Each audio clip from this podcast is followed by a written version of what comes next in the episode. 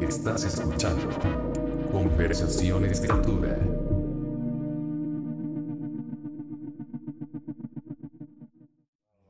Dos, tres. ¿Qué onda, pandilla? Bienvenidos a Conversaciones de Altura. Este es el tercer intento, pero bueno, las cosas eh, pasan y bueno, hay que adaptarnos a la situación. Tengo un gran invitado el día de hoy, un amigo, pues un nuevo amigo, lo, lo platicábamos en la segunda toma. Eh, Cristóbal, ¿cómo estás, amigo? Muy bien, ¿y tú? A todo dar. Muchísimas gracias por pues invitarme aquí a, a tu espacio, ¿no? Que me contabas que aquí es donde das clases, ¿no? Así es. Y, Sí. ¿Y qué? ¿No te dicen nada ahí los, los vecinos? Pues no, creo que ya están acostumbrados. Ajá. Y también aquí como que hay mucha gente que se dedica a la música, entonces es, es ideal. Como que no hay tanto problema. Ah, ok, entiende, ¿no? Mientras no toque a las 10 de la noche o algo así. No, y aparte no es como que andes tocando puro blast beat o algo. ¿no? Ah, no, para nada, no. No soy de esos vecinos. De que andan ahí tocando. El, el, eh, los vecinos de, de Leo, Leo Padua, los Ajá. viejos, Sí. eh, no sé qué tanto, digo, él tiene su cuarto acondicionado para, Claro. para pues, tocar la música que él toca, ¿no? Que es a 10.000 kilómetros por hora. Sería curioso preguntarle si sus vecinos escuchan. Me imagino que un poquito, ¿no? Como sea. Pues sí, sí se llega a escuchar un poco, pero creo que también ya es como, como que te adaptas junto con los vecinos y los vecinos entienden un poco qué haces, a qué te dedicas. Pero sí llegó a haber ciertas diferencias, pero al principio. O sea, como de, oye, ¿por qué tocas la batería? Y, Ah, aquí. Ajá, pero la verdad es que no. También aquí como hay mucha gente de la tercera edad y gente mayor a mí. Sí hay jóvenes, pero muy pocos. La verdad, curiosamente, la gente mayor es la que más eh, es amable y más tolerante con el ruido. Claro. La gente joven luego es la que puede llegar a ser más más, comen- ¿no? Y son las generaciones jóvenes, ¿no? Ya se quejan. Digo, es un es un cliché, pero pero sí he notado que se quejan más de todo, ¿no? Pues yo creo que es una cuestión de que el ruido también ya se volvió mucho más estridente en esta época. Tal vez las nuevas generaciones ya eh, pues no aceptan el ruido. O sea, considero que también hay como todo un tema con el ruido y, y como, no sé, por ejemplo, gente de mi generación o mayor a- o menor a, a mí, Ajá. pues ya no, has- ya no le gusta oír audios, por ejemplo, de, de teléfono o, o contestar llamadas. Como que hay todo un tema con el, con, con el ruido, con el sonido, que puedo entender un poco. Pero a mí a mí se me hace extraño y eso lo he visto Ajá. cuando cuando checo Twitter y eso que la gente se queja de que les hablen por teléfono. Sí, sí, Sí. sí es cierto, sí son las generaciones más jóvenes a, a la mía, es como, güey, pues qué tiene, o sea, no no es tan grave que alguien te marque sin querer o que te marque por teléfono. ¿Cuál cuál es el, o sea, por qué te agobia tanto que alguien te marque por teléfono, güey? Pues Imagínate que que, o sea, el hecho de que te agobie que alguien te hable por teléfono, o sea, entonces que sales a la calle y cualquier cosa te agobia o qué. ¿no? Yo siento que también es todo un tema de que también son generaciones, o sea, incluyendo la mía, que pues nos acostumbramos mucho a hablar textualmente. O sea, de hecho ya hay toda una teoría de que somos la generación silenciosa, ¿no? Porque, Órale, no porque, eso. porque es una generación que pues ya no habla mucho. Es una generación que es más de texto, más de memes, de, de cuestiones mucho más visuales. Es más hiper... eh, ya todo es como hipergráfico, ¿no? Ya, ya todo lo, lo comunicas justo con emoticones y todos esos recursos.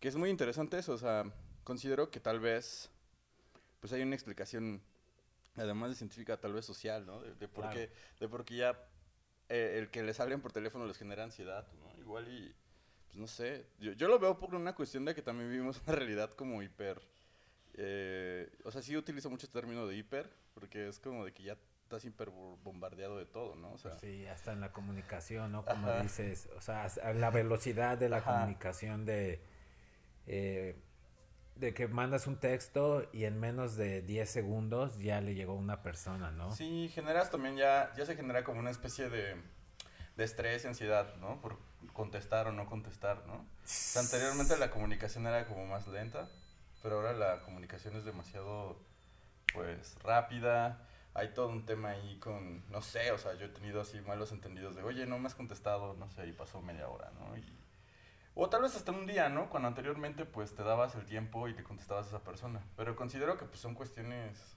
pues de las épocas, ¿no? Sí, supongo. o sea, tal vez porque yo crecí cuando, cuando así usabas el internet. Bueno, Ajá. antes, ¿no? Era de, de que tu amigo te hablaba y, y te la pasabas, no sé, dos horas en el Sí, teléfono, claro. ¿no? Y hasta tu jefita te decía, ya, güey, cuelga, que le tengo que hablar a tu abuela o... No, o hasta en el internet que te tenías que conectar a las 12 o 11 de la noche para pues, que la línea estuviera eh, libre, ¿no? Durante todo el día. Y ahorita, Ajá. pues ya en cualquier lugar te puedes conectar, ¿no? Sí, tal vez sí es cierto, ¿no? Pero lo que sí se me hace como, como que ya es demasiado que hay, güey, te, están marcando por teléfono. o sea, si no quieres contestar está bien, pero que, a- que eso te provoque ansiedad y cosas O así. Ajá. No, no sé. Bueno. Pero bueno, lo que venimos a platicar es eh, pues de lo que has hecho musicalmente, ¿no? Eh, yo no tiene mucho que, que conocí, o sea, que conocí, ¿cómo podría decirlo?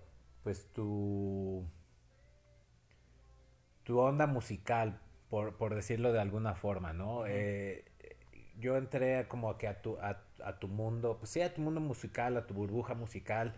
En la pandemia eh, escuché, y, y lo, hem- lo hemos platicado tú y yo, pero igual que, que la gente tope, Claro. eh, vi el, el KXP, el KXP de, Claro. de La Fonte, ¿no? Y, Claro. fue, y fue la primera vez que yo escuché también esa banda, ¿no? Claro. Y de lo...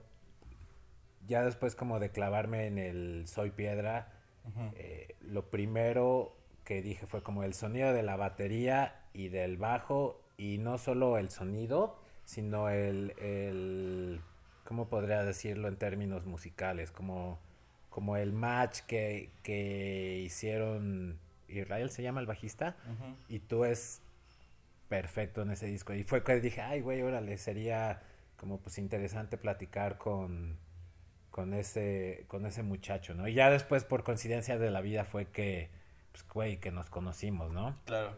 Y estamos aquí. Entonces, por eso es una de las razones que quería invitarte al programa.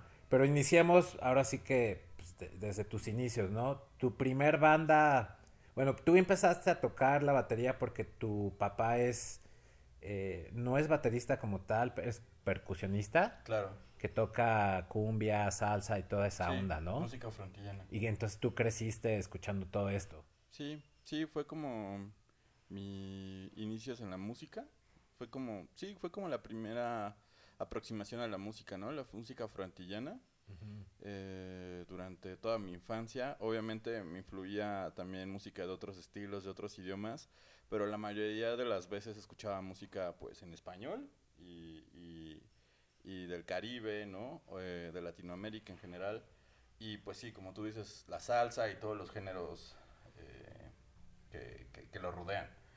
Ujú, Ese es, es un, son géneros que de alguna u otra forma están alejados, no alejados, pero no es un, un- un género que hablamos, hablamos mucho en, en el programa, entonces está, Ujú. está padre. Ujú. ¿Y te gustaba así como esa música? Porque luego, o sea, te, te lo comento porque pues luego uno como niño rebelde tal vez es como, ay, la música que escuchan mis papás o en tu caso, la música que toca mi papá no me gusta, ¿no? Ajá. Pues sí, fíjate que siempre me gustó, o sea, fue música que desde el principio me llamó la atención y también me invitó a, a tener como cierta curiosidad eh, por saber cómo se tocaban esos instrumentos, porque mi papá, pues, eh, cuando yo era pequeño, pues él tocaba en un grupo de versátil, entonces tocaban mucho esta música eh, afrontillana, también llegaban a tocar rock and roll, llegaban a tocar pues los géneros o estilos que estaban de moda, ¿no? Mm. Eh, pero en su mayoría pues música para bailar. Entonces, como que, digamos que tuve un gusto por, por, ¿cómo decirlo? Por una cuestión familiar, pero también había un gusto personal, ¿no? Había dos tipos de gustos, ¿no? Que era porque pues toda mi familia lo escuchaba, o sea, todos los VHS de mi familia son pues así fiestas con cumbias y salsas, Mm. pero también había como cierta, como cierta afición a esa música.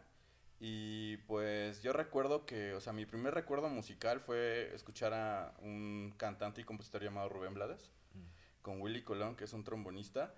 y eso fueron como primeros recuerdos porque recuerdo que la voz de, de Rubén Blades eh, me parecía como muy extraña, ¿no? Como una voz grave. Yo llegaba a pensar que era un tipo regordete, como de ópera. Como que esa era la única referencia que tenía de niño, ¿no? Como tipo Pavarotti.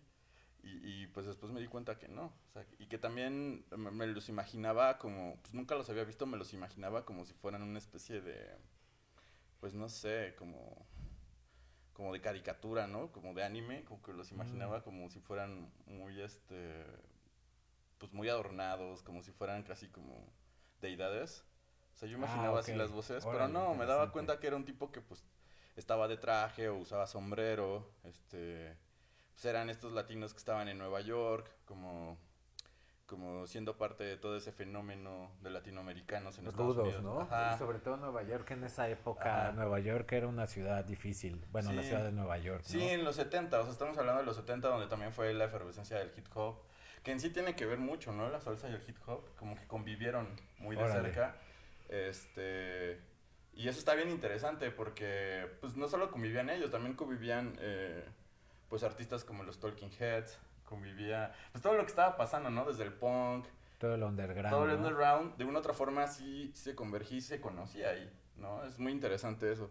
Entonces, este, pues digamos que yo crecí con eso y también crecí con, con la música mexicana, entonces eso era más parte de mis abuelos y de la familia paterna. Música tradicional mexicana. Sí, como el mariachi, este, el regional en general. Pero recuerdo que era más el mariachi, las norteñas, es más de parte de la familia de mi mamá, porque eh, ellos son de Hidalgo, entonces Mm. ahí como que hay más adopción a eso. Pero en la familia de mi papá era mucho más este, el mariachi, como cosas mucho más tiradas a lo que tiene que ver con el cine de oro.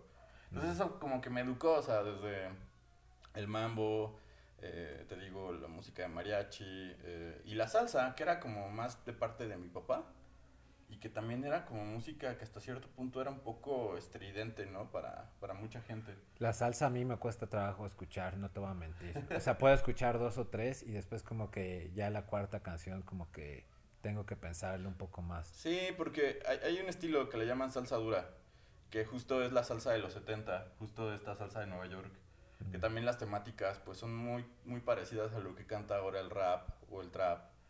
¿no? O sea, que, que hablaba de Sí, la de calle. asesinos. Ajá. Bueno, no asesinos, pero de asesinatos o, Sí, o de venganza. Sí, ¿no? o sea, era, una cuestión gángster, ¿no? Hasta, hasta los, las portadas de los primeros sí, discos. sí, sí, sí, los, sí los he E- visto. Es muy interesante eso, porque pues de una otra forma también, pues era la influencia de todas las películas de gángsters y toda esta cultura, pues, que vimos en los 70, ¿no? De, de todo lo que hacían cineastas como Martin Scorsese y, Mm. y, y- y- otros, ¿no? Pero era muy interesante. Pero recuerdo que todo ese mundo, pues sí fue mi mundo infantil. Eh, obviamente también la música en general, o sea, el pop de esa época. Pero fíjate como que siempre estuve, como no, nunca estuve familiarizado con, con la música como, no sé, por ejemplo, recuerdo que me gustaba Tatiana, ¿no? Que me gustaban esas cosas como- Claro, como, de niño, Pues de pero, niños, sí. pero era más como una cuestión de que le gustaba a la gente de mi edad.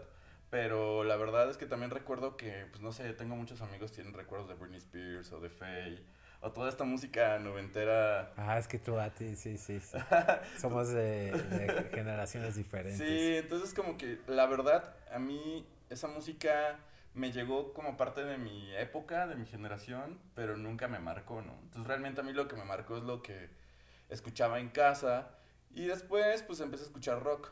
Entonces eso fue como, como la parte más personal, más propia, donde yo empecé a decidir qué escuchar, ¿no? Porque de otra forma todo lo escuchaba por mi familia. Mm. Todo lo conocía por mi familia. Y me gustaba, o sea, nunca lo vi como una cuestión impuesta. Ah, creo que lo que menos me gustó, así fueron los 80 mexicanos. O sea, no, nunca me gustó como... Pero, No. o sea, pero qué va, qué, qué música de ah, los como tipo Flans y así. Flans. Que ahora... Timbiriche. Sí, Timbiriche. Es más, esta, esta, esta onda Timbiriche, este, como parchista, ese tipo de grupos. Nunca me gustaron, ¿no? O sea, nunca me llamó la atención. También las baladas de mujeres y hombres de los 70, 80. Ah, no, esas no, es Tampoco- el suyo. Sí, también. Pero curiosamente, pues siempre me atrapó cosas como Flans. me atrapó Juan Gabriel. Este, ese tipo de música mexicana y pop me atrapó, Daniela Roma me atrapó Órale. desde muy chavo, este, Amanda Miguel, pero eso era como muy por parte de, de mi mamá y de familiares, Sí, ¿no? la jefita, sí, Ajá. igual. Yo, o sea, por ejemplo, Timbiriche sí me gusta. Ajá, Sí tienen muy buenas canciones y esto, tú, tú y yo tenemos un amigo cuyo tío compuso varias canciones de Timbiriche. Eh, ¿Sí sabes de quién hablo? Etziel. Ah, ok. Su tío Órale. compuso Princesa Tibetana de Timbiriche y realmente es una canción que sí escucho y digo, fuera de la letra es como lo que sea, ¿no? Pero la música, güey, la- escúchala bien y, y Timbiriche tiene unas cosas, o sea, música bien hecha, ¿no? Digo, las letras, pues entiendes, es la época y para quién va dirigido, ¿no? Pero tiene, o sea, viéndolo desde una estructura musical, son muy buenas canciones. Pero sí, ya baladas que ponía mi jefita así de, de hoy voy a cambiar y eso, no, Ah, le sí. huyo, no, le huyo, Sí. le huyo. Sí, en mi casa nunca viví eso, pero eh, sí recuerdo haberlo oído de manera externa. eh, y la verdad es que esa música pues nunca, nunca me atrapó. Y sí, o sea, obviamente a mí lo que me llama la atención es que había realistas y había compositores impresionantes en esa época. Tal vez las letras pero son cosas que no me atrapan de, de ciertos No, pues artistas no. o estilos, eh, como lo que me habías platicado del tío de Ciel. Pero hay, o sea, hay como ciertos artistas y estilos eh, de esas épocas que me llaman la atención. Y justo como que eso es lo que a mí me, me marcó, me educó, ¿no? Por parte de mi familia. Y después ya, por mi curiosidad, yo pensé en entrarle al rock. Eh, O sea, recuerdo fue que- por ti, perdón que te interrumpa, Ajá. fue por ti que, que, o sea, tú le entraste a, a ese mundo. al rock and roll. Sí, bueno, yo recuerdo así vivamente que mi primer encuentro con el rock and roll fue con el Sgt. Pepper de Ah, los Beatles los- y con el Simplemente del Tri. Entonces, esa fue como mi primera entrada. Me acuerdo que mi papá tenía esos viniles. O sea, mi papá tenía puro vinil de salsa, de, de música brasileña, de trova, de clásica. Órale. Pero había como tres o cuatro discos de rock. Y uno era de, del Tri, otro de Botellita de Jerez, uno de, de- de los Beatles. Y había uno que era como de un festival universitario de rock, que era extrañísimo, de, de bandas de esa época. La verdad no recuerdo ni qué bandas eran. Había cosas interesantes y había otras cosas que no me gustaban. Pero ese era como mi único acercamiento al rock en ese momento, ¿no? Entonces me acuerdo que, pues, cuando puse el de Simplemente y el de los Beatles, me voló. Simplemente, güey. Sí, Entonces, sí. esos dos discos me volaron la cabeza. Porque justamente, pues, como que me hablaban de algo que, pues, como que no me había preguntado, ¿no? Y me parecía como que. O sea, digo, también ya eran viejos para esa época. Te estoy hablando de los 2000 Pero también, como que me, me llamó la atención algo. O sea, como que ah, me estaban dando algo que no me daba la música que había crecido toda la vida. No, pues es bien diferente, ¿no? Ajá. Pero tú ya empezás, o sea, en esa época tú ya tocabas. Ah, claro.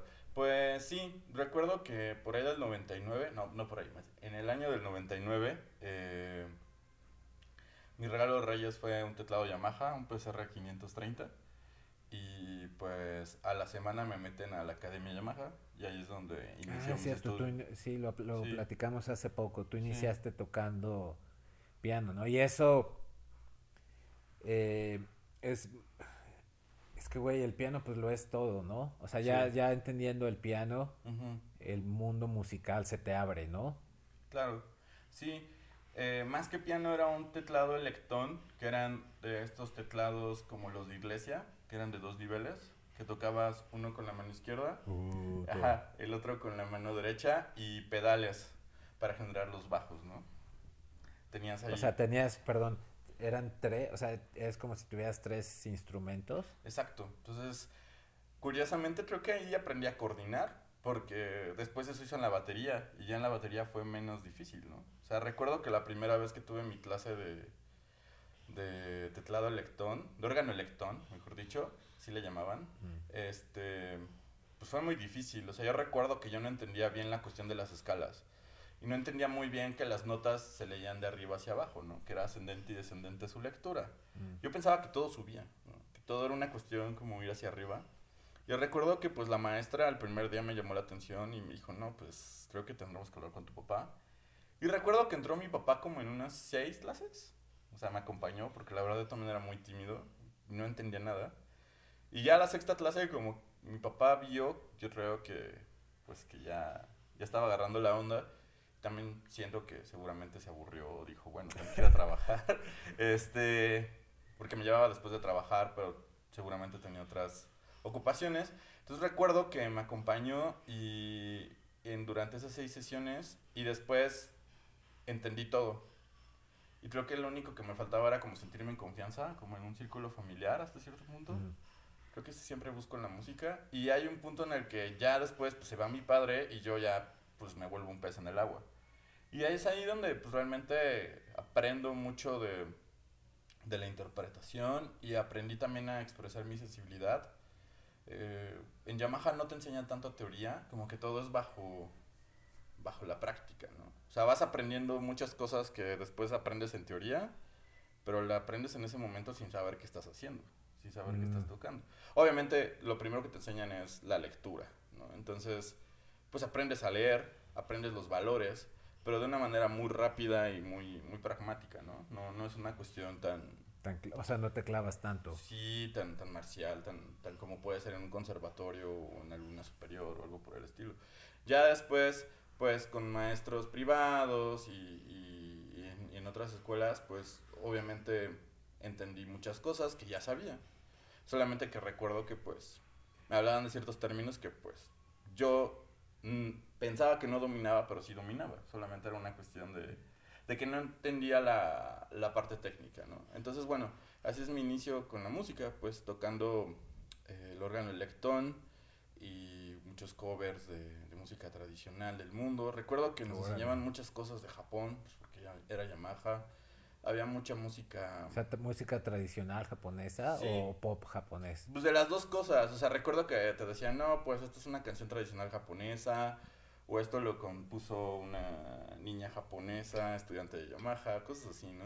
Entonces recuerdo que pues mi hermana y yo, o sea, porque mi- tengo una hermana, este, mi hermana y yo, eh, pues eh, estudiamos juntos, después ella se metió, eh, era mucho más chica que yo y ella estaba en, en algo que era más para, para niños, para gente de preescolar y era mucho más de cantar y de bailar y así, pero recuerdo que a ella le daban cassettes y discos y ahí como que siempre... O sea, Yamaha le daba los... Ajá, Órale. Sí, y, y como que siempre esa música me, me sonaba anime y me sonaba como a pop ochentero mexicano, pero en japonés. O con otro estilo, ¿no? Era muy extraño. Y, pero desde ahí yo también como que tengo cierta fijación con la música pop japonesa. Este, no soy tan clavado, pero sí hay una especie de, De amor. de amor y de filia. Este, y obviamente, pues desde ahí como que el amor por la música me nace y después eh, de pasar como dos años de, de, de- de aprender órgano electón, pues entré a, a estudiar batería ahí mismo con, un- con un maestro que se llama Raúl Nieto, que, que- que ¿Y la batería fue por que por lo mismo de tu de tu jefito o fue más como la necesidad de explorar otros instrumentos? Siempre fue una fijación con ese instrumento. Seguramente también había una influencia por parte de mi papá y, y de mi familia, de mi abuelo también, porque él también es percusionista. Órale. Eh, pero recuerdo que también fue por el simple hecho de que me gustó desde que era muy niño, ¿no? O sea, yo recuerdo que mi primer petición de regalo que recuerdo de los 5 años fue una batería Oh. y una pistola de estas como nerd de agua. Ah, Pero me trajeron una de láser. Pero bueno, estaba- o sea, no, no me trajeron la batería. Pero recuerdo que sí me trajeron una guitarra. Estas eran como electrónicas. Pero de juguete. Entonces como que siempre estuvo cerca de mí la música. Y con la batería, este... Pues está interesante porque pues, yo siempre quise una batería. Siempre quise tocar la batería. Recuerdo que me ponía a tocar batería imaginaria. Ponía un disco y la lo hacía. Entonces yo creo que mis papás veían que andaba ahí como queriendo algo. o sea, te hacías eso que le llaman, bueno, no air guitar, pero air, air El drum. drum. sí, hacía eso. O sea, o, o- o veía los videos Ajá. y básicamente yo todo lo imitaba con charolas o con cuadernos, whatever, ¿no? Y, y eso lo hacía. Entonces realmente como que la música siempre estuvo en mí como un estímulo y como una búsqueda creativa y de expresión. Este, y siempre lo vi como algo normal, ¿no? Siempre lo viví en casa como algo normal. ¿Y, ¿Y qué fue lo que te hizo dedicarte más a pues, al rock and roll que a, que a, pues, a, un- a una música eh, pues sí, no sé si tropical sea el, el término correcto, pero, ¿sabes? Claro. Bueno, tropical es como el... el- el- ¿O cómo se, cómo, cuál es el término para...? Pues le llaman tropical, creo que es un término como muy de los 60 mexicanos, que fue la manera de etiquetar esa Sí, música, ¿no? sí, ajá, exacto, que, que dicen tropical, pero, pero tropical incluye la cumbia, incluye la salsa, la bachata, que pues son géneros distintos, ¿no? Es como Sí. decir punk, o tal vez es como decir rock, pero cuando tú dices, no, pues toco rock, puede ser, pueden ser diferentes cosas, Sí, ¿no? claro. eh, hay, hay toda una clasificación que la verdad siento que es más editorial como de locutores y de críticos de música de la época. Porque la misma salsa, por ejemplo, también es todo un conjunto de eso que acabas de decir. ¿no? Entonces, pues yo le llamaría música frontillana. Afrontillana. Sí, porque pues, tiene que ver con los orígenes africanos de las Claro. Antillas y también con el origen eh, africano de muchas zonas de, de Latinoamérica, ¿no? Eh, y bueno, el punto es que, pues sí llega a tocar esa música, porque yo recuerdo que mi primer así encuentro con una banda fue con un vecino que se llama Cristian, que era, vivía enfrente de, de, de mi casa y me escuchaba tocar la batería. Entonces me decía, oye, tocas bien chido, ¿qué onda? Este, pues le pidió permiso a mi papá porque también se volvió amigo de mi papá. Mi papá llegó a tocar con él, tenía su música, su grupo de música versátil. Órale. Entonces todo fue como muy así, dándose de manera muy natural. Y me dice, oye, ¿no te gustaría pues tocar? Venir a, a palomear, ¿no? Me da risa esa palabra. Yo soy fan. Entonces era de, pues vente, vamos a palomear acá. Este, la verdad, si tienes buen toque, órale, va, va, va. Pues la verdad, en ese momento, pues yo, pues como que lo hice como de, pues no pierdo nada, no gano nada. O sea, tengo 10 años, tenía 11 años. Órale. 10, 11 años, estaba Joven. muy chavo. Y pues nada, de la nada ya empecé a tocar los timbales, ¿no? Me pusieron ahí en los timbales a tocar, que eran los timbales de mi papá. Y empecé a tocar ahí sin micrófono. Yo creo que pues me veían tan chavo que era, no, pues si se equivoca, pues mejor no lo microfoneamos. Entonces ahí fue como la, la primera prueba, ¿no? Fue como de vamos a ponerlo a tocar. Como de, como de, del el meme ese, seguro lo has visto, que son los hermanos jugando, eh, no sé, Nintendo, PlayStation, y, y está el otro, el hermano menor, con el control desconectado, Pues yo creo que era el pero así hermano como si menor. estuviera jugando. Sí, yo creo que era ese güey, porque justo es muy interesante que, que pues al principio me, me dijeron, no, pues toca, y yo creo, o sea, nunca se me dijo, pero yo creo que pues, como me veían muy pequeño, bueno, muy adolescente, ni siquiera era un puber, o sea, me veían así como, como de, ah, pues sí, o sea, se está divirtiendo, ¿no? Yo creo que estuve ahí como tres años y ya el tercer año ya me tomaron más en serio. Órale. Porque después ya me pusieron en la batería. Y es que yo seguía estudiando. O sea, yo seguía estudiando en Yamaha, pero también ya estaba en el mundo real. Estaba tocando en salones de fiestas, estaba tocando en fiestas. Mm, Y empezaba a conocer también que no solo era un mundo musical, también era un mundo social. Y también era un mundo muy punk. O sea, yo siempre he dicho que los músicos de Versátil son demasiado guerreros, ¿no? Porque tocan en tandas de aproximadamente 7, 8 horas, ¿no? Una Ah, sí, es mucho aguante, ¿no? Es mucho aguante. es- eh, iba a decir estamina. Pues sí, estamina, ¿no? Sí. Sí, sí, sí lo he pensado eso. Eh, Entonces era muy interesante porque creo que ahí empecé a forjarme también como una especie de condición musical, física. Y recuerdo que, o sea, en verdad, todavía no entraba a la secundaria y recuerdo haber eh, tocado un viernes y al otro día tenía regularización para mi examen de la secundaria del Comipex.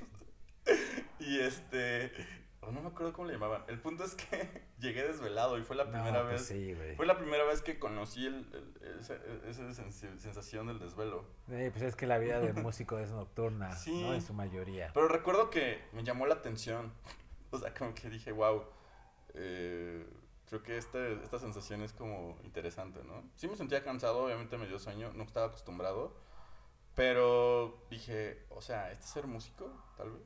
No sé. Órale. O sea, hubo un momento en que también por ahí lo relacioné. Sí. No le di tanta importancia, después me di cuenta que sí, es un mundo muy nocturno. Pero en ese momento dije, ok, creo que estoy siendo diferente a todos mis compañeros, ¿no? Claro, güey. Ajá. ¿Y en qué? ¿Tu primer banda, por, por decirlo de alguna forma, tu primera, tu primer banda en serio fue Urs bajo el, el árbol? Así es.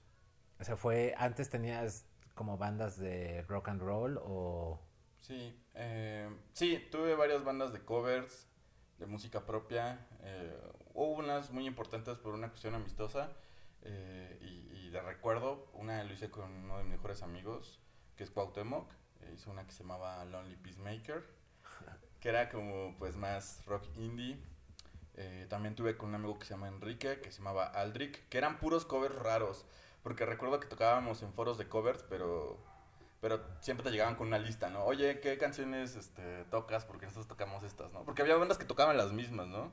Eh, Boys Don't Cry, Paranoid, cosas así. Pero nosotros nos poníamos medio exquisitos y tocábamos a PJ Harvey, algunos de los Cardigans. Estos son los raros. Ajá, éramos los raros, ¿no? Los covers raros. Pero bueno, esos De fueron... Sonic a los, Ajá, a los 15 años. Ándale, sí, sí, sí, sí éramos así, o sea, sí era una cosa de que Ah, tal vez la más conocida era Maps, los Yeah, Yeah, Yeahs. este eh, Ah, High on. Drive de Radiohead, Ah, cosas así, ¿no? Pero, pero, eh, sí eran covers raros. Entonces yo dije, ah, está chido. Eh, y durante esa época, pues estuve experimentando, ¿no? To- toda la época puber y adolescente. Y fue hasta los 18, sí, hasta los 18 años que por una amiga de la preparatoria conocí a uno de los integrantes de URSS que estaban fundando la banda y necesitaban un baterista. Este, esa amiga de preparatoria se llama Ale, pues le mando un saludo.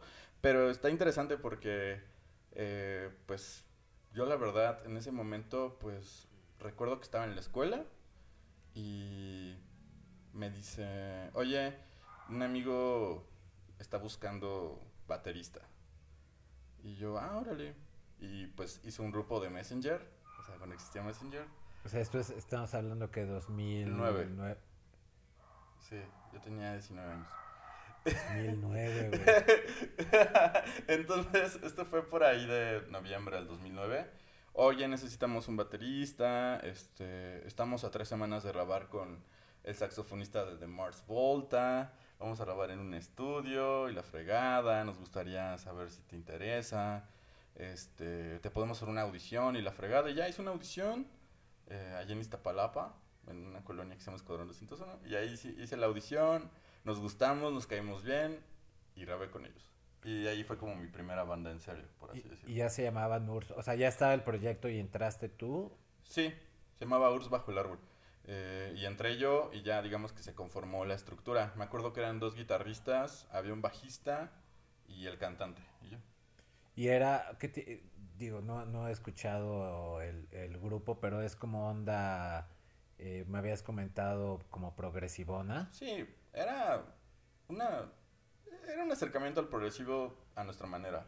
Sí recuerdo que mucha gente no, le- no, no lo aceptaba porque pues no no no cumplíamos los cánones del progresivo porque pues esa música es muy así de fórmula sin ofender a nadie. Entonces eh, como que como que hay, mucho hay mucho purista de esta música como en todos los estilos que pues, decían, no, es que esto no es progre, ¿no? Entonces, yo creo que jugábamos más con cuestiones como el psicodélico Ah, ok. y jugábamos también pues con todo este estilo que se puso de moda en esa época como el Kraut, que ya era música de los 70.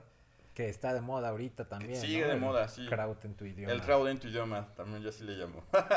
Entonces, este, es muy interesante porque justo en esa época estaba muy de moda, muchas bandas del llamado indie rock lo estaban adaptando, entonces pues nos influyó obviamente, y el post-punk y todo eso. Oye, ¿y ¿qué tal, qué, qué tan fácil o difícil fue adaptarte con esta banda? Nada, ¿Nada difícil? Nada O sea, difícil. fue, fue en corto. Porque es, ya, no sé qué tal, ya habías eh, escrito canciones antes de, de tocar con estos chavos. o- Sí, ya lo había hecho, te digo, con la banda de mi amigo que se llamaba Lonely Peacemakers. Ya habíamos hecho cosas, eh, yo ya había escrito estructuras de batería. Y, Ah, ok, ok. y recuerdo que ya habíamos grabado de manera casera y todo eso. Pero pues, con URSS fue el acercamiento a grabar en un estudio, en tener un productor. Pues yo nunca había trabajado con un productor. Sí, más bien mi pregunta iba por eso. ¿no? Porque, perdón que te interrumpa, una cosa es eh, ser músico de, pues de ensayar y demás, y, y- y lo hemos platicado, ¿no? Fuera de, del aire en ocasiones, y la otra cosa es ya estar en el estudio y tener la presión del, del productor o... Pues sí, del productor, oye, bueno, hasta la presión de, de tus compas de banda, ¿no? Sí, pues justo recuerdo que nadie había grabado un disco. Y recuerdo que veníamos con cuatro canciones, pero todo estaba mezclado, o sea, me refiero a que todo estaba mal hecho. Entonces el productor dijo, no, ¿saben qué? Están chavos, vamos a cortar mucha tela de aquí. Este, la verdad es que se ve que pues no tienen ni idea de lo que están haciendo. Y realmente ahí fue como componer el disco y aprender muchas cosas que a la fecha me han servido. Con la ayuda del productor. Sí, que era Jorge Aja, que justo tenía su estudio donde ahora es maquiladora, antes se llamaba Vinyl Studio.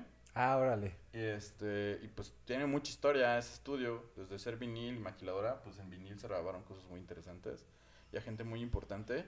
Y ahí grabamos nosotros, o sea, nosotros fue como, como que llegamos y, y grabamos y pues fue la primera vez en que conocí el metrónomo para grabar, en que este, conocí lo que era un productor, eh, conocí pues todo ese mundo y me gustó que al principio me estresé, pero eso me, también me agradó, o sea. No, pues te da, te da eh, experiencia, ¿no? Sí. Callo. Sí, pues me emocionó, dije, esto es, wow, pues quiero seguirle, ¿no? No, pues, ¿Qué, ¿Qué productor es? Es Jorge Aja.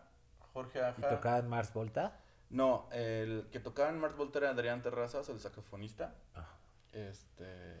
Y colaboró con nosotros en una canción, recuerdo, se llama Insomnium. Él sí vive en México, ¿no? No, él vive en ¿En Los Paso? Ángeles. En Los Ángeles. Ah, ok. Sí, él es de Chihuahua, pero eh, pues se desarrolló en Estados Unidos, ahí tocó con Mars Volta. Y ahora pues es un jazzista que gira por Los Ángeles, México y todo el mundo, ¿no? Pero, Órale.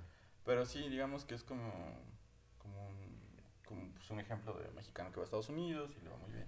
y con Nurs eh, llegaron que a, a- a- a moverse mucho por el país, ¿no? Sí, sí, hicimos muchas giras, tocamos con bandas pues muy emblemáticas como Austin TV.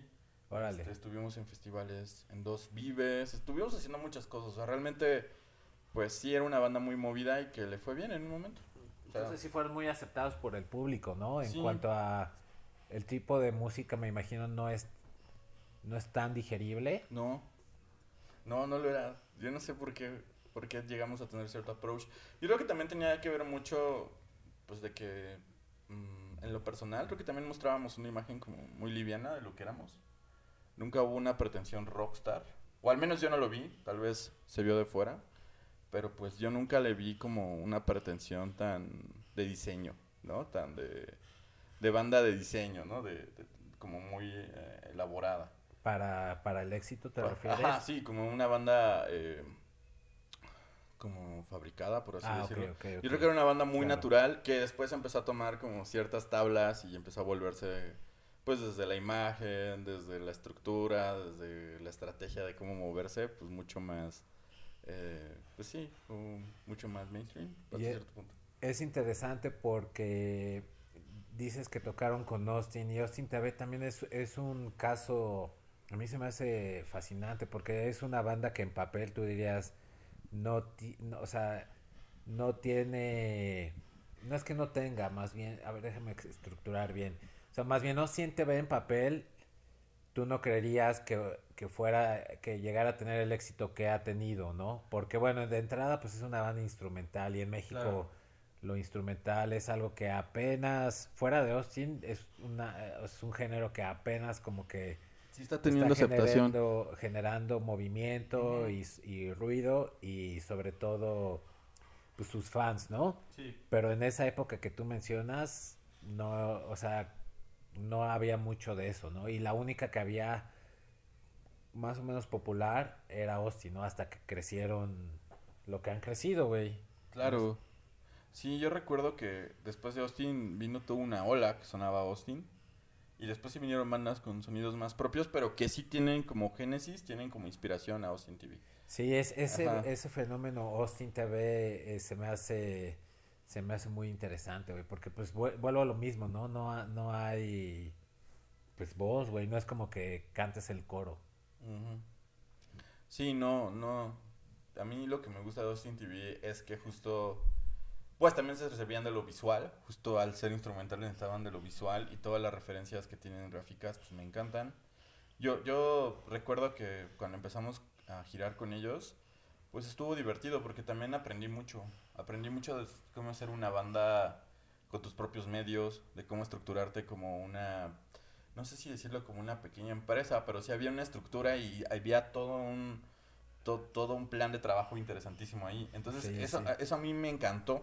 Era como un modelo de, de cómo hacer un pequeño negocio de tu banda y también crear un arte sin que eh, fuera ni tan snob ni tan comercial, de una forma en que te trastocara otra cosa más que tu arte, ¿no? Más que tu, tus ganas y tu intención de transmitir lo que querías. Entonces creo que son un gran ejemplo de cómo hacer las cosas a tu manera. Sí, definitivamente, güey, estoy de acuerdo. A mí me tocó ver a Austin en sus primeros shows, o sea, primeros shows en casa de Pedregal a nivel nivel piso, tocando en un pasto, claro. cuando todavía no se disfrazaban, con máscaras, eh, hasta pues Vive Latino, ¿no? Y es cierto eso, güey, tenían una estructura muy bien, eh, vaya la redundancia, muy bien estructurada, bien formada, con buenas bases. Y, güey, yo me acuerdo que los veía todos los sábados en el Chopo. Claro. Así con dando flyers o con su tenían un Walkman o un Discman, mejor Ajá, sí, sí, sí, he oído y, eso. Y así pasabas, bueno, yo no, porque eran mis compas, ¿no? Pero así yo los veía de que pasaba alguien y le enseñaban así como, ah, mira, a ver, escúchate esto, ¿no? Y ah, a ver, dámelo. Y así, ¿no? Dame el disco o el demo. Y eso es algo que muy pocas bandas lo, lo hicieron y, no lo, o sea, más bien son muy pocas bandas las que hacen eso. Claro. A la fecha, ¿no? Sí, yo recuerdo que una vez que ensayamos con Chosan en, en lo de, con Urs, porque tocó con nosotros en un Vive nos platicaba de su primer vive y que todos le preguntaban que si le preocupaba, se ponía nerviosa por la cuestión de tocar. Pues a ella le preocupaba más la cuestión de la merch, ¿no? De que estuviera todo bien, eh, el tema de, la merch, de, cómo iban a estar los disfraces, o sea, sí sabía que iba a ser un, madrazo tocar ahí y que era algo muy importante, pero también me llamó la atención eso que eran muy neuronales y también eran muy clavados en en que todo tenía que salir bien, ¿no? el más mínimo detalle. Y eso también me inspiró, o sea, como ver ese tipo de artistas te inspira a que las cosas van más allá de la música, ¿no? Van más allá de tocar muy bien. Claro. Van más allá de estar en una plataforma como el Vive, que es importante, pero que si no la explotas bien, este tipo de plataforma, pues solo son un show más. Es... Entonces, creo que eso aprendí de gente como, como Chio de Austin y así. Eso, eso es muy, es, es, es importante eh, que menciones eso porque yo he conocido y hasta, digo, no me he peleado, pero, pero he tenido diferencias con personas que su sueño, que no está mal, que su sueño es tocar en el Vive Latino. Claro. Que no está mal, vuelvo a lo mismo, pero ellos creen que tocar en el Vive Latino les va a hacer una carrera, lo cual, como mencionas, no necesariamente. Conozco bandas que han tocado en el Vive Latino y no han hecho nada. Sí. No, no, no han dado ese salto, ¿no? O sea, está bien que el Vive Latino apoya a las bandas y está bien que tu sueño sea tocar ahí, pero sí es importante también tener, como dices, tener en la mente que, que no lo es todo, güey, y que puede ser nada más una simple tocada, güey, que te vieron tal vez cinco mil personas y de esas cinco mil te van a salir nada más 10 fans, lo cual obviamente se aprecia, ¿no? Sí, claro. Pero no, no, no necesariamente tocar en el Vive Latino sea un equivalente a que vas a tener una carrera profesional, ¿no? De la música. Sí, claro, te digo, como tú dices, es, es como desarrollarlo, ¿no? Es una plataforma y depende mucho de ti y de, de, todo tu equipo, si es en tu banda, o sea, de tu banda, pero también de todo lo que rodea tu banda, pues que se aproveche y que se explote, ¿no? Porque a veces pasa que, por ejemplo, hay muchas bandas que, justo como tú dices, dicen, no, pues ya llegamos al Vive y es más como una medalla, ¿no? Y es como, sí, pero si no utilizas bien esa medalla, pues de nada. Pues de qué te sirve, ¿no? ajá, entonces yo creo que justo son plataformas que debes aprovechar a tu forma, a tu manera, pero debes aprovecharlas al máximo, ¿no? Porque a la vez no significan nada. O sea, son cosas que no significan nada si no le sacas un provecho. Yo así lo veo. Muy básico, pero así lo veo. No, estoy de acuerdo. es, importante, ¿no? Y en, en cu- ¿cuántos discos grabaste y cuáles? Para que los Ajá. escuche la pandemia. Pues yo grabé dos discos. Uno es, se llama Líneas Mentales, fue en el 2010. Y el otro se llama Siete, que fue en el 2013. Y esos son los dos discos que yo grabé. El 7 yo lo disfruté mucho. Es de mis discos Fabs que he grabado. Y nada, pues esos son los dos discos que grabé con ellos. Este. Y ya después, pues dejé de tocar con ellos. Y entré a otras bandas, entre ellas Belafonte. O sea, después de... Vámonos en orden. Después de, de URSS, dejas de tocar con ellos y de ahí eh, te esperaste un tiempo para dejar de tocar en una banda a ese nivel o luego luego brincaste a tocar a otras. Pues no, pues, salí y luego luego me salieron como muchas eh, invitaciones. Pero ya tocaba con Belafonte, o sea, me salí en 2015 de URSS y yo ya tocaba en Ah, Belafonte ok, desde el ok. 2014. Y pues ya, o sea, como que dejé URSS, pero ya estaba en Belafonte. ¿Y cómo, cómo se dio el encuentro con eh, Israel? Bueno, Israel, ¿cómo le, ¿a él cómo le dicen? A Israel el que canta. Ah, pues Israel, Belafonte. Ah, ok. Ajá. O sea, Belafonte es ese güey, ¿no? Pues digamos que él es el compositor lírico, pero pues Belafonte es toda la banda, ¿no? Ah, ok, ok. Sí, no, no tenía como claro, porque luego veo que se refieren como Belafonte, pero no sé si sea, si se refieren como a ese güey o Mm, como a... Pues yo creo que aplica para las dos cosas, ¿no? Para él y la banda. O sea, yo siempre lo resolvía como él es Belafonte y la banda es Belafonte sensacional. ¿Y ya, y ya, ya lo habías escuchado tú? Sí, porque yo lo, yo lo recuerdo haberlo conocido en un happening en Chapultepec con URSS y con otras bandas que había organizado un grupo que se llamaba Camiches. Que fue así como, como un Ah, performance que se, que se dio en Chapultepec por ahí del 2011. Y ahí lo conocí. punk. Sí, en esa época no era de punk, era como tipo... Yo le llamaba como balada hardcore. como, Sí. como estas ondas como que tienen por ratos ritos, pero es como sí, sí, muy, como... muy tumbado. Le llaman post-hardcore. ¿Sabes quién me recomienda mucho esa banda? ¿Quién? Mi amigo Lenin. No sé Ah, si lo conoces, que tocaba en Gula y... Oh, ya, ya, ya. Sí, ya, ya, ya, ya habíamos platicado. Sí, sí. Órale, no sabía que, que, que Camiches estaba como en esa. Sí, onda. entonces ahí conocí a Isra, este, recuerdo pues conocerlo, y ahí nos hicimos cuates, y fue hasta el 2014, hasta el 2014 que, que un día nos vimos en un lugar que se llama Salón Back, allá en el centro, creo que todavía existe, y fuimos a una banda que se llama Decibel, y otra banda que se llama Sidandali, que después yo toqué en la Sidandali, pero está, está curioso porque ahí como que empezamos a platicar y me dijo, oye, pues me gustaría que le entraras a mi banda. Me acuerdo también, había considerado a este Chassis, recuerdo muy bien, que, que había considerado a Chassis. Ah, Belafonte, a- saludos a Chassis. Sí, un saludo. Gran Y- amigo de, de toda la, bueno, no de toda la vida, pero sí de hace muchos años Sí. y gran baterista. Sí, recuerdo que lo había considerado. Eso es- ese es uno de mis recuerdos más vivos. Y me dijo, también me gusta cómo tocas tú, ¿qué onda? ¿Le entras? Si no te gusta, pues ya sabes, o sea, pues no te gusta y no le entras. Si te gusta, le entras y ¿qué onda? Va. Pues ya me mandó el gazapo que habían terminado de grabar ese disco. Es el de Lo hice por el punk. Ajá, es donde viene Luis por Punk y San Charbel y todas esas, bandas- todas esas rolas. Valedor. Y ya en ese disco, este, pues yo entré a tocar cuando hubo un festival que se llamaba Marvin. Bueno, todavía existe. Y en ese festival del 2014 entré a tocar con ellos. Fue mi primera tocada. Miento. Tuve una primera tocada que fue la presentación del Gazapo en una cantina que se llamaba Las Dos Naciones, que ya no existe. Este, que ahora es un casa de Toño, ahí en el Qué centro. curioso. Entonces grabaron el disco y tú Y yo entré a, a tocar. se parece a una situación familiar donde Sí. alguien más grabó el disco y, y Pues pasa mucho, creo yo. sí sabes de qué hablas, ¿no? Sí, sí sé de qué hablas. Este. creo que pasa mucho. Creo que es una cuestión muy, muy. Muy común. Muy común. Bueno, siento yo. Sé muchas historias así. Eh, y creo yo que, pues, pues, cuando grabamos. Bueno, cuando toqué con ellos, pues me gustó mucho. Y en el 2014 al 2016 estuvimos componiendo uno que se llama Destroy. Este, ¿Qué es porque el verdecito? eh, no, era, ajá, es uno que tiene como Bueno, holograma. como, como si estuvieras en ácido y Sí. ves cosas así. ¿no? Porque me acuerdo que en ese momento todavía Belafonte era una onda como folky, como muy buena onda, medio Belan Sebastián. Y como que ya querían que esta cosa tuviera un poco más de sociedad. Entonces recuerdo que había una cantante que, que, que, que, que era excelente, esta Luz, eh, que es excelente, y después ella ya decide hacer sus propias cosas.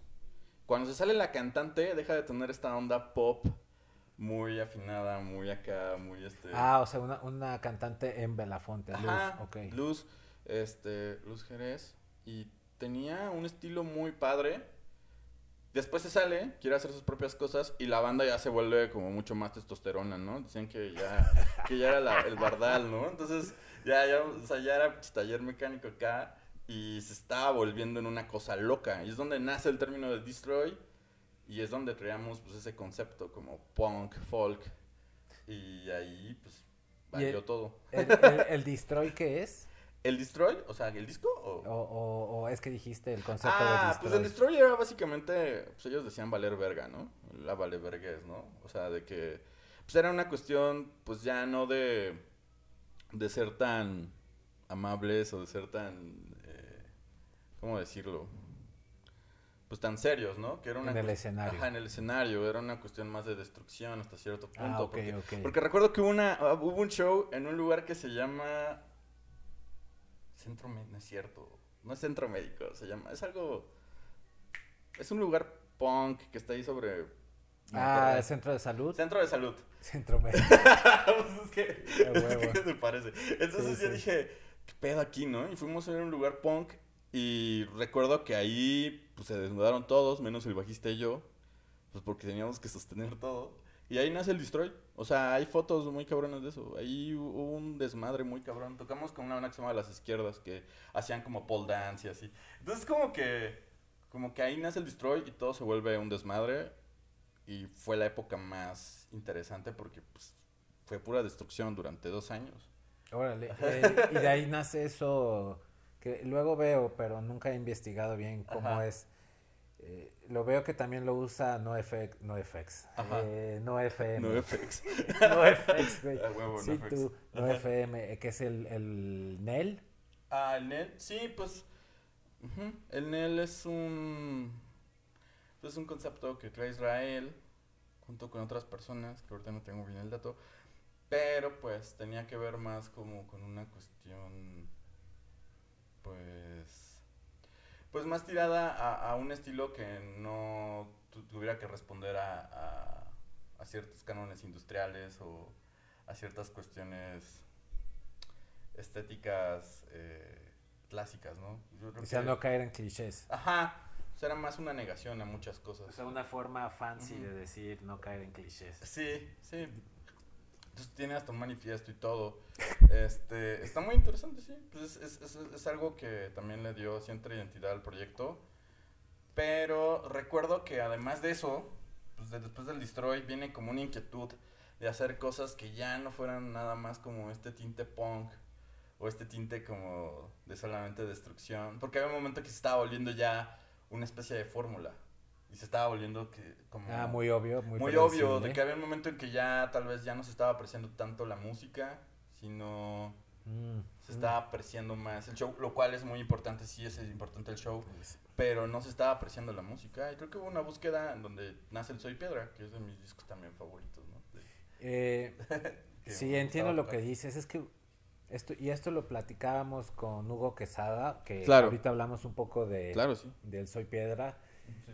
La idea de que, güey, como banda necesitas un show cabrón, ¿no? O sea, no, y no me refiero en cuanto a luces, eh, que explote ahí dinamita o, salgan mujeres encueradas, sino, sino, sino, ok, vamos a hacer un show chingón donde nos emocionemos, pero, pero sin perder el beat de, de la música. O sea, pienso que es como, la música siempre va, para mí siempre va a ser que suene chingón, o sea, siempre va a ser prioridad la música y abajito, tal vez no muy despegado, en, en- en- hablando desde la perspectiva de la música que, que- que hacemos, eh, música y abajito casi casi es como el show, ¿no? Que es como el emocionarte, como, como lo que lo que hace Israel, ¿no? Tal vez se desnudan o cosas así, ¿no? Claro. Pero siempre mantener como que la música como prioridad. O sea, que se Sí. escuche bien, que no nos equivoquemos, ¿sabes?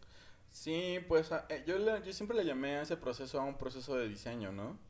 O sea, era un proceso de diseño pues muy obsesivo, que eso me prende, porque era de que Israel llegaba con una idea y era de, quiero que la batería suene de esta forma, ¿no? O sea, te daba una idea, no era tanto como de que te ponía algo, pero tengo esta referencia.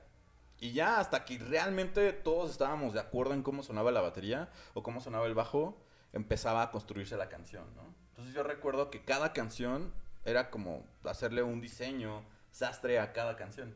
Sí, eso está chido. Entonces recuerdo que sí, o sea, fue una fue un proceso del Soy Piedra súper bello porque... Ah, ok, perdón que te interrumpa. Ya, ya estamos hablando del, del Soy Piedra, ¿no? Sí, sí, porque te digo, o sea, hay un momento en que el Destroy como que se va comiendo algo. Pero a ver, pues- per- perdón otra vez que te interrumpa. En, en el en el Destroy, el proceso de, de composición fue igual a- al Soy Piedra. No, fue un proceso muy en vivo, fue un proceso muy de ensayos y fue un proceso de mucha vida. Era muy vivencial porque en esa época pues todo era fiestas, todo era afters, todo era pues exceso. Entonces de eso, eso es el destroy. O sea, es, ah, como, ok, ok. es como la foto de, de lo que estaba pasando en los shows. Interesante. Y entonces está padre porque pues justo ese disco se desarrolló en vivo. Órale. Entonces lo tocamos tanto en vivo que cuando lo grabamos en Estudios Noviembre del 2016 salió en un día. O sea, me acuerdo que lo grabamos como en 6 horas. Ese es un disco grabado en live recording. Qué, qué interesante ese, ese proceso, güey, ¿no? Sí. Como de, de componer las... O sea, obviamente me imagino que tuvieron un, un momento de composición, pero las Sí, claro. canciones desarrollarse en vivo. Me, me suena mucho como... Va, va a sonar chistosa a, mi, a lo que lo voy a, bien. a, eh, equiparar, sí, sí, sí, sí, equiparar, equival, o sea, hacer la equivalencia a lo que hacen los, los comediantes de stand-up, güey, que su rutina la hacen en vivo, güey. O sea, tú Claro, creas, claro. tú tienes tus chistes. Pero no los desarrollas en vivo. O sea, o sea, no los desarrollas hasta que te presentes en vivo, pues. Claro. Y ya después que tienes tu rutina, grabas tu especial. Que me imagino que es, bueno, lo acabas de contar, ¿no? Tienes sus canciones, en vivo esas canciones crecen porque, güey, me imagino que hubo mucha improvisación y jijiji, jajaja. Y ya cuando lo tienes, lo grabas en vivo, ¿no? Sí. Digo, más bien lo grabas para disco. Sí, yo recuerdo que, o sea, llegaba Israel con una idea en la guitarra, porque esa es como su herramienta más así fiel, ¿no? Llega con la canción y con dos tonos o tres tonos en la guitarra y de ahí se iba construyendo todo. Realmente todo iba vistiendo la letra, ¿no? La letra eh, es muy importante en esa banda, entonces era vestir la letra y también era qué era lo que imaginaba Israel. Entonces siempre había como una especie de trabajo justo como tú dices, de ir probando, de ir llameando poco, ¿eh? O sea, algo que también Órale, que yo creía que no era tanto de jam. O sea, sí había como probar cierta estructura y decir, bueno, a ver qué le podemos ir metiendo, pero siempre era un trabajo como como muy em, muy dinámico.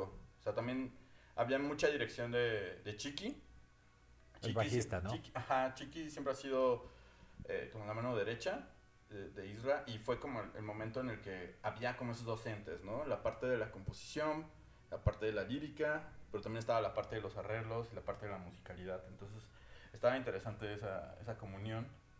Eh, y pues justo, como que eso, eso nos iba dirigiendo a todos. Obviamente siempre había una libertad de proponer algo, pero siempre existía un destino, ¿no? Siempre Ok. existía como un objetivo. Pero no era tanto de llamear así mil horas. Era una cuestión de decir, bueno, tenemos esta idea, cómo la vamos estructurando y las cosas iban saliendo. Ya salía la canción y pues iban, se iba de, de manera obsesiva practicando, ¿no? Hasta que quedaba como queríamos. Pero recuerdo que Destroy era eso, era como en ensayos, era en vivo. Y fue una cuestión que también tenía mucha vibra. O sea, recuerdo que cuando lo sacamos y fuimos tocándolo, pues en el Alicia tuvimos demasiados shows. O sea, la verdad es, es- creo que es, creo que, o sea, con Belafonte toqué como 20 veces en el Alicia. No, neta. Sí, la verdad es que hubo un momento, yo recuerdo un mes del 2015 o 16, no recuerdo muy bien, donde toqué todo ese mes ahí. O sea, ya, Era una residencia. ya, ya era la residencia de la Alicia. Creo que les gustamos mucho. Y creo que está chido, o sea, creo que fue un No, pues momento claro, muy padre, muy, muy, muy bonito. Sí, yo me perdí toda esa época, no estaba... Sí, sí me habías contado, ¿no? Que estabas en, en otro país. No, ajá. Sí, entonces para mí como que todo esto pues es nuevo, güey. Y luego, bueno, graban el Destroy, lo turean Sí. y hacen ese cambio porque el, el Soy Piedra, pues, güey, suena totalmente diferente, ¿no? O sea, sin perder como la esencia de ese güey y de la banda. Sí, claro. Bueno, que son los mismos integrantes en el Soy Piedra Mm, sí, que el, que en todavía. el Destroy. Sí, todavía éramos los mismos integrantes todos. Sí, sí, sí, sí. Sí, y ese disco pues fue el proceso de que el Destroy cerraba y recuerdo que en ese mismo año del 2016 se empieza a componer cosas para lo que después fue Soy Piedra. Y recuerdo que tuvimos un intento de grabarlo con un productor. Este, por ahí del 2016, pero no se dio. Y en 2017, 2018, 2016, 17 y 18 lo fuimos tocando en vivo. Junto con el Destroy. Íbamos juntando canciones de Soy Piedra. Ah, ok. Pero en esa época, pues ni estaba grabado, ni era el Soy Piedra. Eh, recuerdo que, que en el 2017 tuvimos una presentación en el España. Y ahí tocamos muchas versiones que ya no son la- las que quedaron de, de esas canciones. Entre ellas, La Noche Total, recuerdo que sonaba a Vampire Weekend. Sonaba como a una onda más feliz. Como Órale. punk. Como punk de juguete. La, la que grabaron en el KXP es más acelerada, ¿no? Que en disco. Eh, sí, sí, sí, sí, sí, sí. Pero digamos que esta versión de, de La Noche Total era como más, este, ¿cómo se le llama? Pues como más post-punk, no sé cómo llamarlo, como Sí, que era sí. mucho más minimal. Pero bueno, el punto es que pues en el 2017 ya fuimos probando esas rolas y yo recuerdo que fue tanto estar tocándolas, tanto estar mostrándolas, tanto estar probándolas, que pues hicimos músculo de nuestras propias rolas. Entonces, eso ayudó mucho también a que ya en 2018 pues ya nos metemos a ensayar para preparar bien bien ese disco, aunque no había fecha. Yo recuerdo que era así como de, pues, ¿cuándo cerraba? Pues no sé. Y era así como de... O sea, no tenía productor todavía. Eh, sí, recuerdo que ya se estaba considerando a Quesada y a otros. A Hugo Quesada, ¿no? Ajá, Hugo Quesada, Nacional. de Progreso Nacional. Y recuerdo que también, ¿a quién más había considerado? Pues a varios, o sea, recuerdo que está Martin Tulin. O sea, la verdad había mucha gente. Entonces, pues yo solo recuerdo que Israel nos avisa de que ya habló con Hugo. Y este, todavía no quedaba bien en fechas. Y te estoy hablando que fue por ahí de agosto. Porque re- recuerdo que fue después de las elecciones del 2018, sí. Mm. Fue en agosto. Es que esta o sea, sí tengo una memoria. Fue el 8 de agosto, fue un viernes. Entonces me acuerdo que como dos, tres días antes me dijo, oye, ¿qué onda ya? Vamos a robar el viernes. Israel te dijo. Sí. Él fue el, o sea, o en qué se basaron o en qué se basó él eh, para decidir con Hugo. Yo creo que fue en que se entendieron qué es lo que quería Israel. Porque. Israel no quería, y también la banda no quería que el disco fuera un disco entre comillas bien grabado, ¿no? O sea, no queríamos nada más como una cuestión de tener a un buen ingeniero y de que todo se escuchara homogéneo, ¿no? Que no está mal. Pero quería como que se expresara y se entendiera como la intención de cada rola también desde la producción. No solamente desde la ejecución, sino desde la producción y O sea, la no- voz. No querían un disco pulido. Exacto. O sea, bueno, corrijo, porque No, bueno, el disco es pulido. O sea, está, se escucha que lo ensayaron un chingo, sino pulido tal vez en lo sónico. Sí, perfección. que no fuera un disco tan estándar, ¿no? Y que fuera un disco que hubiera un momento en donde nosotros no metiéramos mano, ¿no? Donde por, Órale, primera, donde por primera vez la banda también aceptara que hay un productor. Porque a veces pasa esta onda de, híjole, es que mi voz, ¿no? Los cantantes, es que tienes Súbele que a la subirle a mi voz. Los bateristas, guitarrista. los bateristas, ajá, los guitarristas, es que me falta más guitarra. Pero creo que también se debe entender que hay un momento en que el productor está mostrando su percepción y está mostrando su, su arte y su trabajo de cómo te está viendo desde afuera, ¿no? Porque es el oído externo, es tu oído externo aliado. Entonces también debes aceptar eso, también es muy padre eso. Claro, y me da la, me da la idea, bueno, no me da la idea, sino, o bueno, sí me da, me da la, la impresión después de haber platicado con Hugo, que Hugo es como eh, de esos productores que se, que podría llegar a ser como el miembro extra de la banda con la cual esté trabajando. Sí. A diferencia de otros productores que nada más se dedican como a grabar y tal vez te dicen, a ver, afínate bien aquí, canta un poquito mejor o cosas así, ¿no? Sí, sí. Pues no, no, no jugaba este papel como súper de ingeniero o de productor estándar, ¿no? Yo le llamo así. Realmente es alguien que yo lo veo como un personaje que está en un laboratorio sonoro y que él te graba, él es tu amigo, se vuelve parte de la banda y hay un momento en que cierra las puertas y te dice, Ahí te ves. ahí te ves, nos vemos en ciertos días y te muestro cómo salieron las cosas, ¿no? Órale. Y eso me gusta, me gusta que es más como un laboratorio. Creo que a bandas como Belafonte le va muy bien con ese tipo de productores. No a todas las bandas le puede ir muy bien con este tipo de productores. No. Creo que hay bandas que pues sí, son muy estándar y está bien y suenan genial, ¿no? Pero creo que una banda como Belafonte no le iba un productor estándar, no le iba un productor que solamente hiciera que todo sonara muy bien o que estuviera lleno de demasiados plugins. No sé, eh, eh, creo que lo que hizo que Israel y todos decidiéramos estar con, con Hugo fue básicamente que era alguien que estaba entendiendo nuestras intenciones artísticas, pero también estaba entendiendo que no era un disco de rock. Eso es todo. No queríamos un disco de rock. Sí, es bien curioso que, que lo mencionas porque cuando platicamos eh, con él para el, para el programa, Claro. eh, justo dijo, platicamos del Soy Piedra y dijo, Claro. dijo eso como, güey, es que, eh, porque digo, está grabado, ¿no? Lo, lo platicó él en el podcast. Sí, sí, sí.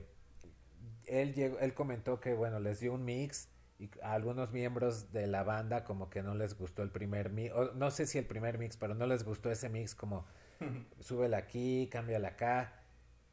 Y, y Hugo fue como de, güey, pero es que si hago eso ya va a sonar a un disco de rock y yo no quiero que suene a un disco de rock. Y, y es, es curioso porque pues por lo que cuentas así lo vieron algunos integrantes de Belafonte. Bueno, sobre todo Israel, ¿no? Que es como el, es el jefe ahí, ¿no? Claro, pues recuerdo que no había una había una búsqueda de no estar en un confort, pero obviamente el ego y el confort siempre salen a flote. Entonces, pues el ego sobre todo. Ajá. Como entonces- músico. uh, lo, lo digo de una manera en que así de, de que te estás oyendo, o sea, puedo entender que en ese momento algunos integrantes, creo que hasta yo llegué a decir algo así, ah, es que mi batería. Pues creo que todo nos pasó en ese momento, porque fue como de, ay, pues no suena así como yo quería. Pero es un momento en el que tienes que entender que así como tú la compusiste, así como tú lo ensayaste y así como tú lo grabaste, ya no va a sonar. Esa obra ya se está convirtiendo en otra cosa, está teniendo una vida propia.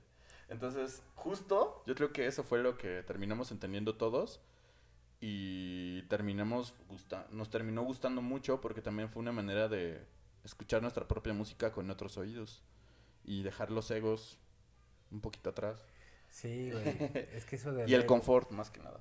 El, el ego es, es, es cabrón porque, pues, güey, lo tienes que manejar de una forma donde como músico, al final del día, no se trata de ti, se trata de la música, güey, ¿no? De la canción, del disco, de, de, güey, pues igual, yo lo digo desde mi perspectiva, ¿no? Como guitarrista, si tal vez le tengo que bajar al, al gain del amplificador o, o si tal vez yo quiero grabar con un Marshall, pero al final del día la canción me pide que grabe con un Fender, Claro. ceder en esas cosas, ¿no? Sí, justo yo, yo así lo viví. Porque recuerdo que cuando ya llegamos al estudio, llegué al estudio ese viernes, pues fue de que ya estaba seteada la batería. Y lo más O sea, interesante... microfoneada y sí, todo. y lo más interesante es que yo no había conocido a Hugo, pero Hugo seteó la batería como si yo le hubiera dicho cómo quería que estuviera seteada. Entonces, pues como que, como que entendió mi estilo, porque recuerdo que Israel me había dicho, pues ya me dijo que, que ya te ha visto tocar, entonces que conoce muy bien cómo tocas. Entonces no sé cómo dedujo cómo poner la batería, cómo setearla, cómo microfonearla y, Es que, güey, imagínate cuánto- cuántos discos no ha producido ese güey Claro. que, que debe de tener su, sus oídos como muy tuneados a, a diferentes a diferentes eh, músicos, ¿no? A diferentes músicas, ¿no? Pues es que creo que es una cuestión de, de, de- de- conocer estilos y de acostumbrarte a ciertos músicos. Como que creo que es, es, es algo ya como muy, em, no sé, kinestésico. Como tener un olfato de, de, de, de, de saber qué le va a gustar a cierto músico o cómo trabajar con cierto músico, ¿no? Qué proponerle. Porque va a haber músicos mucho más cerrados, ¿no? Yo la verdad soy alguien que se adapta muy rápido y que soy muy colaborativo y que entre menos haya, para mí es mejor, ¿no? Entre menos elementos puedo aprovechar mejor las cosas, porque así es un poco mi estilo. Entonces, pues la verdad, la verdad me sentí súper bien. Me acuerdo que la batería era una Sligerland del 62, que después me contó que pues la encontró en una venta de, de un mercado de pulgas. Entonces, Órale. entonces sí recuerdo que esa batería sonaba impresionante. La tarola estaba afinada de una manera muy especial y así la dejamos. O sea, realmente no me quise poner ni tan técnico, no quise... mm, no me obsesioné realmente con una cuestión de... ¿Cómo decirlo? Pues como que hubo un momento en que dejé hacer su trabajo a Hugo y me encantó cómo quedó la batería, que dije, así tiene que sonar el disco. Sí, y eso es todo. A mí, a mí, lo que más me gusta de este disco en cuanto a sonido es el, el, y se lo dije a ese güey, el bajo y, y la batería. Claro. O sea, se lo dije a Hugo ese día, como, güey, es que a mí lo que más me atrapó de ese disco del Soy Piedra es el bajo, suena increíble y la, digo, o sea, el disco en general, pero si me preguntas, Joel, ¿cuál, ¿qué es lo que más te gusta de ese disco? El bajo y la batería. Y bueno, obviamente el trabajo de Hugo, ¿no? Que, Sí.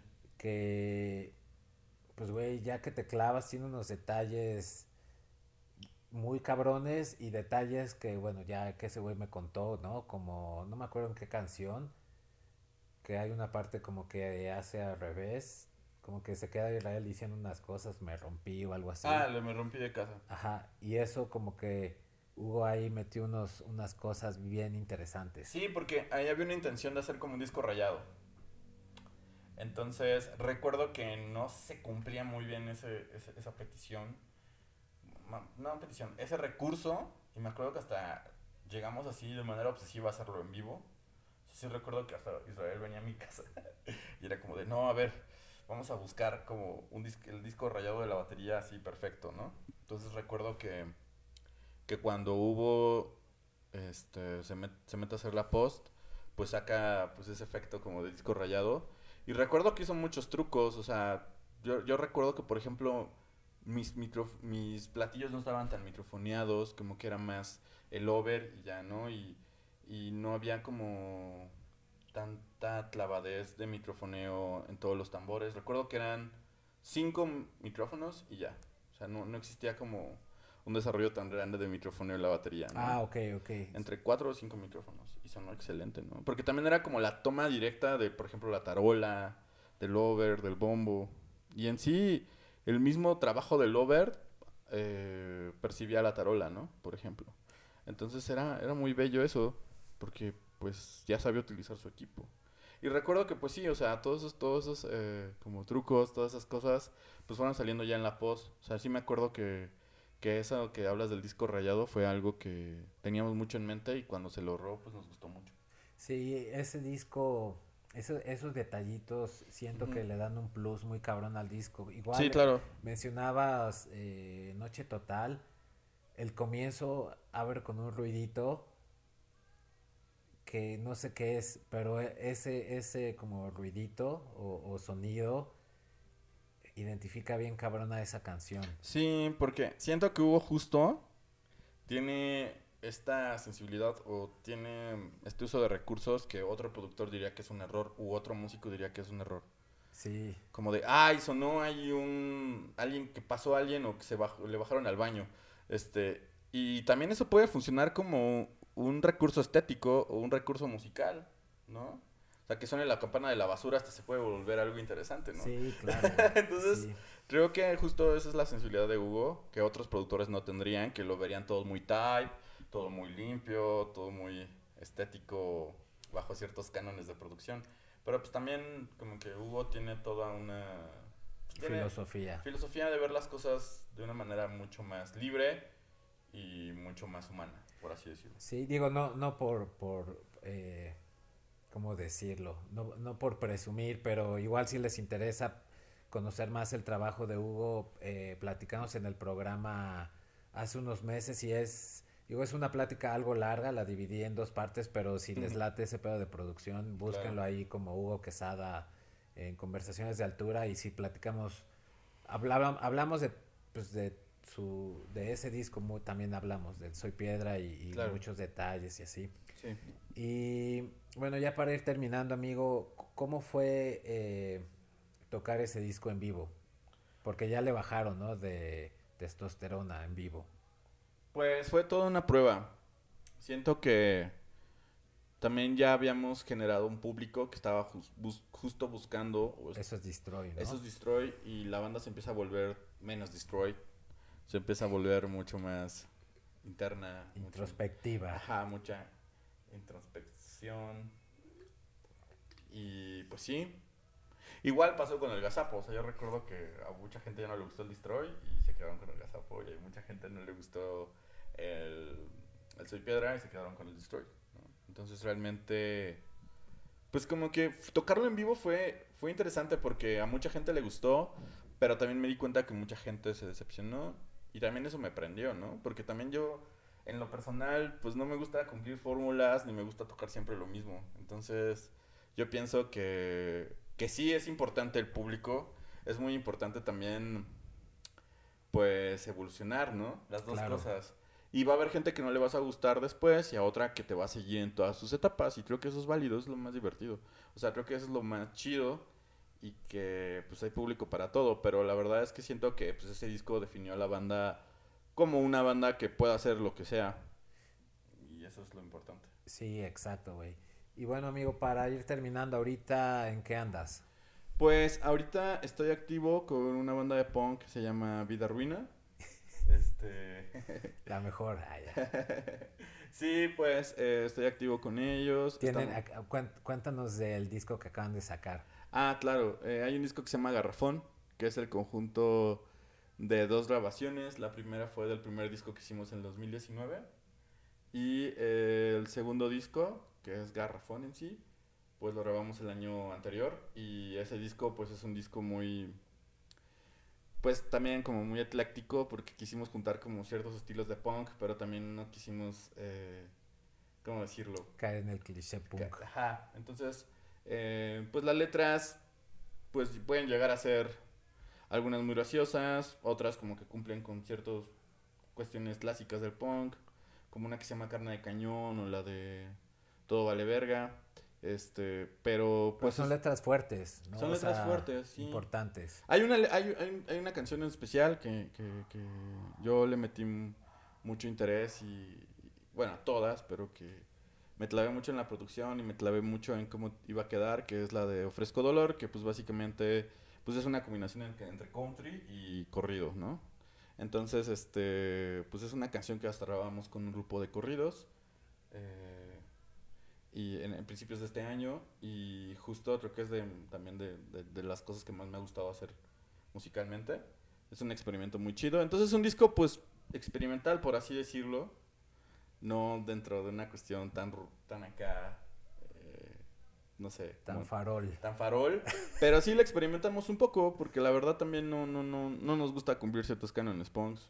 Ninguno, la verdad es que, o sea, yo, yo, digo, yo digo punk de una manera muy, muy básica. No, no soy alguien conocedor del punk, ni, ni, ni, ni mucho menos, pero la verdad me gusta el estilo y me gusta que es un buen vehículo para poder expresar ciertas cosas musicalmente y líricamente. Entonces, pues yo lo veo así. Oye, te voy a... te- eh, ahora que me estoy trabando, pero ahora que, ah, bueno, ya escuchamos tu historia y, y sabemos que, que te ha influenciado desde la cumbia y demás hasta el punk, ¿qué piensas cuando dicen, y yo te voy a dar mi opinión, pero me gustaría escuchar la tuya, ¿qué piensas cuando dicen, ahora está muy de moda decir que, que el punk, no, que la cumbia es el nuevo punk?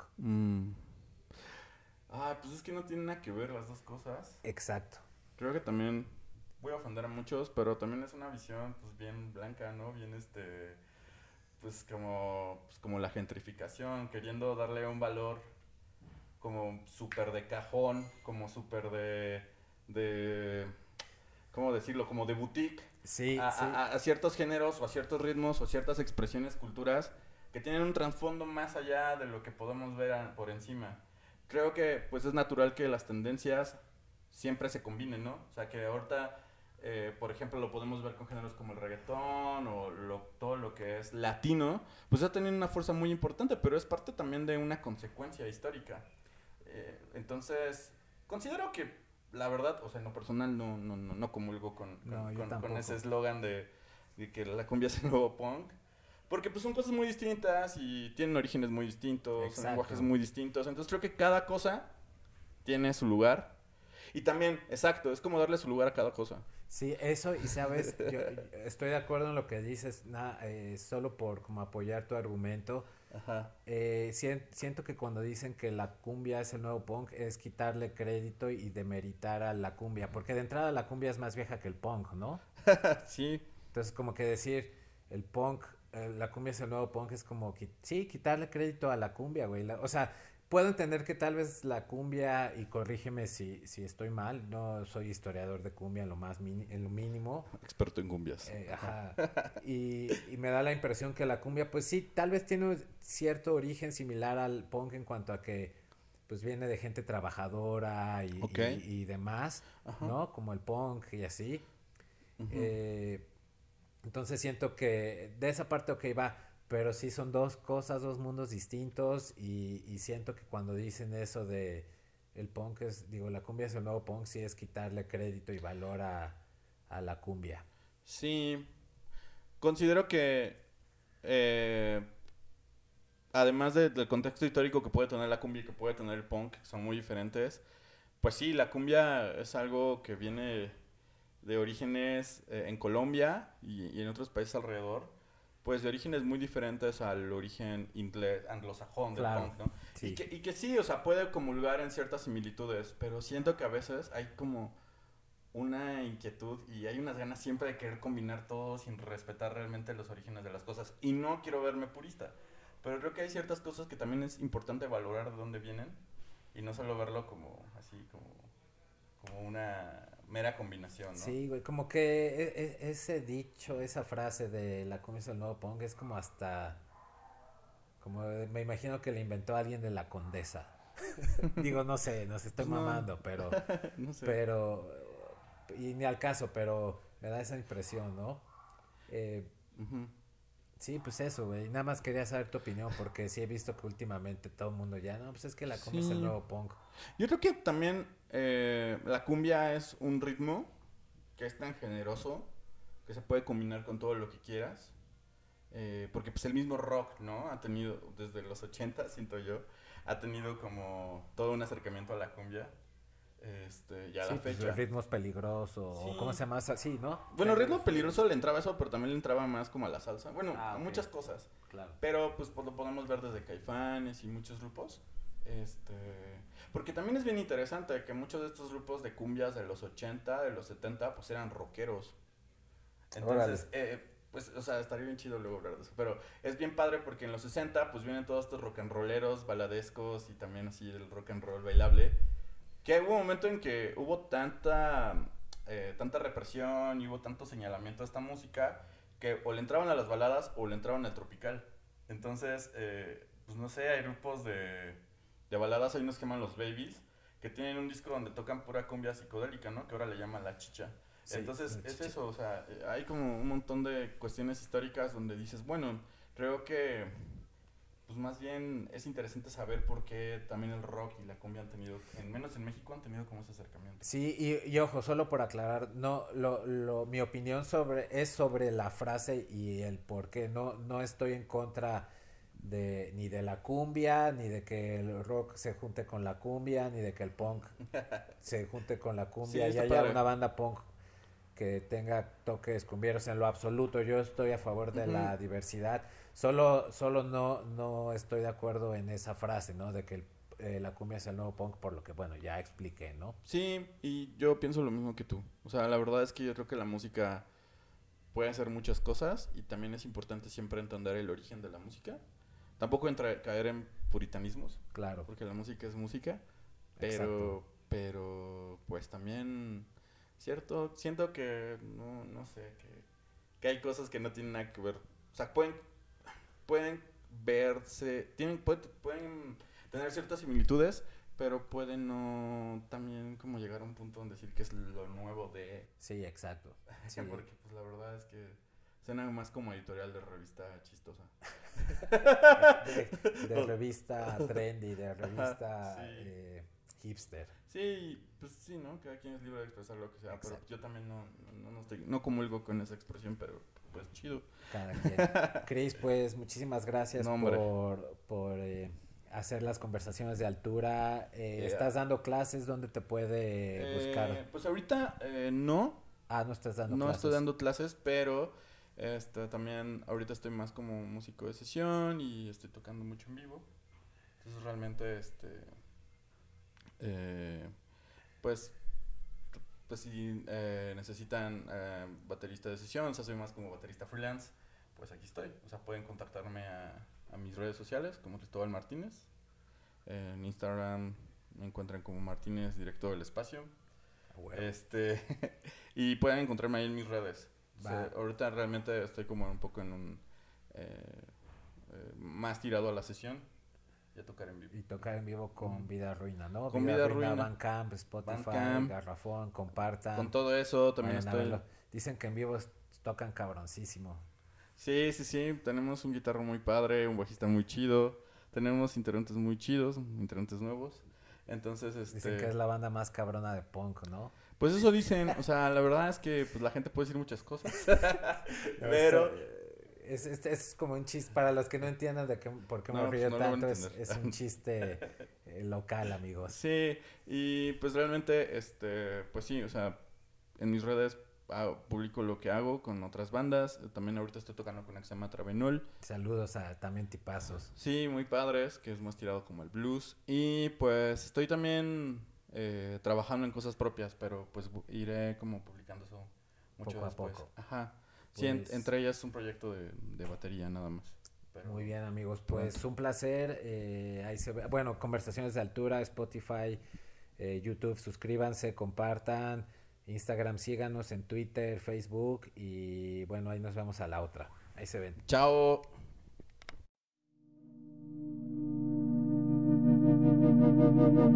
Acabas de escuchar Conversaciones de Altura.